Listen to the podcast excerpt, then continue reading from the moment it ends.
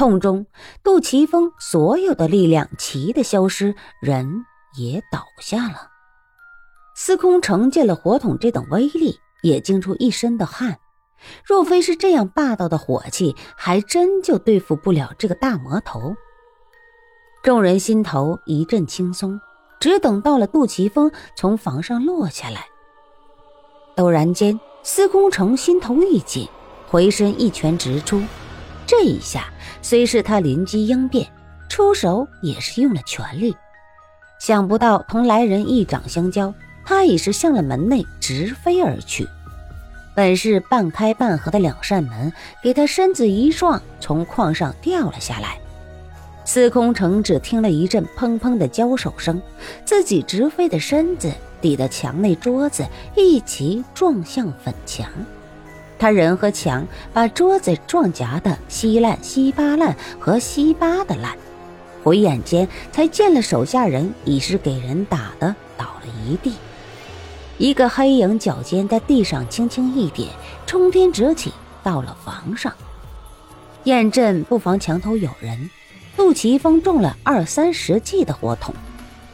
司空城心知杜琪峰说了，商千刀不在。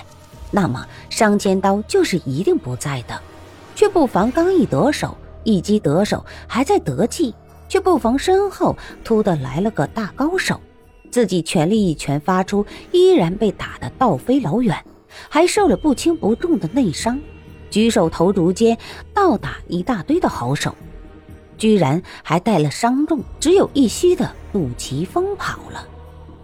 司空城给这意外一击惊得半晌说不出话来。燕震携了杜琪峰在房顶上急奔，伸手点穴，想要给他止住血，哪里止得住呢？口中却道：“杜兄，别急，小弟马上就帮你找大夫，撑住了。”杜琪峰呻吟一声，咳嗽出血。这位兄台是谁？杜某无缘使进。今生不得相见。从前自以为天下无双，总要吃了苦头才知道，天外的天有人呐。燕震一呆，这才发现连了他的两眼也给那火筒打得稀烂，双眼竟是瞎了。燕震又恨又惊，小弟都成杜兄青眼了。杜兄先别说话，待小弟找个地方给杜兄包扎。说罢，一直点的他沉沉的昏去。过了好久，才瞧中了一间极是破败的龙王庙，也不管有没有别的人，急冲了进去。里面也是没有人，龙王同了身侧的一个龟像的塑像都是没有头，雨师从座上摔在了地上。给上面的漏雨滴的彩绘的颜色褪去大半。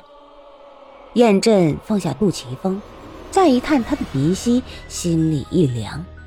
杜琪峰哪里还有半点的呼吸呀？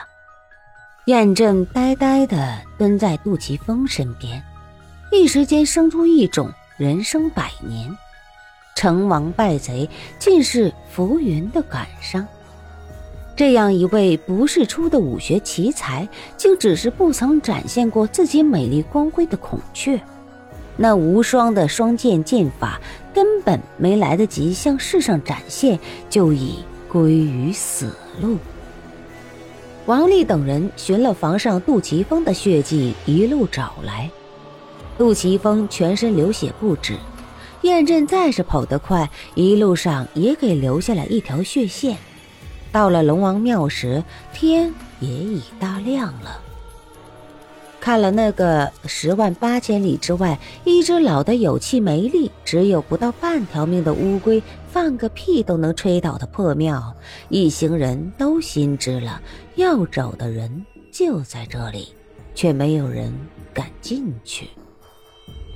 僵了半天，王丽就要叫人进去了，却从里头走出一个人。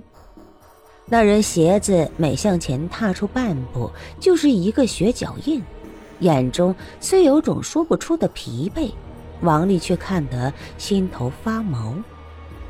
燕震走到王丽面前停住：“你们是找杜大侠的？王丽躬声道：“正是，小人们奉了司空大人之命，如是阁下知道，还请赐教。”燕震叹了口气：“唉，杜大侠已经过世了，还在里面。”王丽见那人对自己没甚敌意，仍是躬声说道：“不知阁下可否要小人等见一见杜大侠？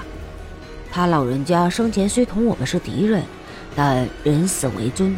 此时此地，小人虽不能为他上一炷香，但行个礼，愿他走好还是可以的。”燕震点点头。王丽等人进到里头，眼见杜琪峰死状之惨。不由触目惊心，好霸道的火气呀！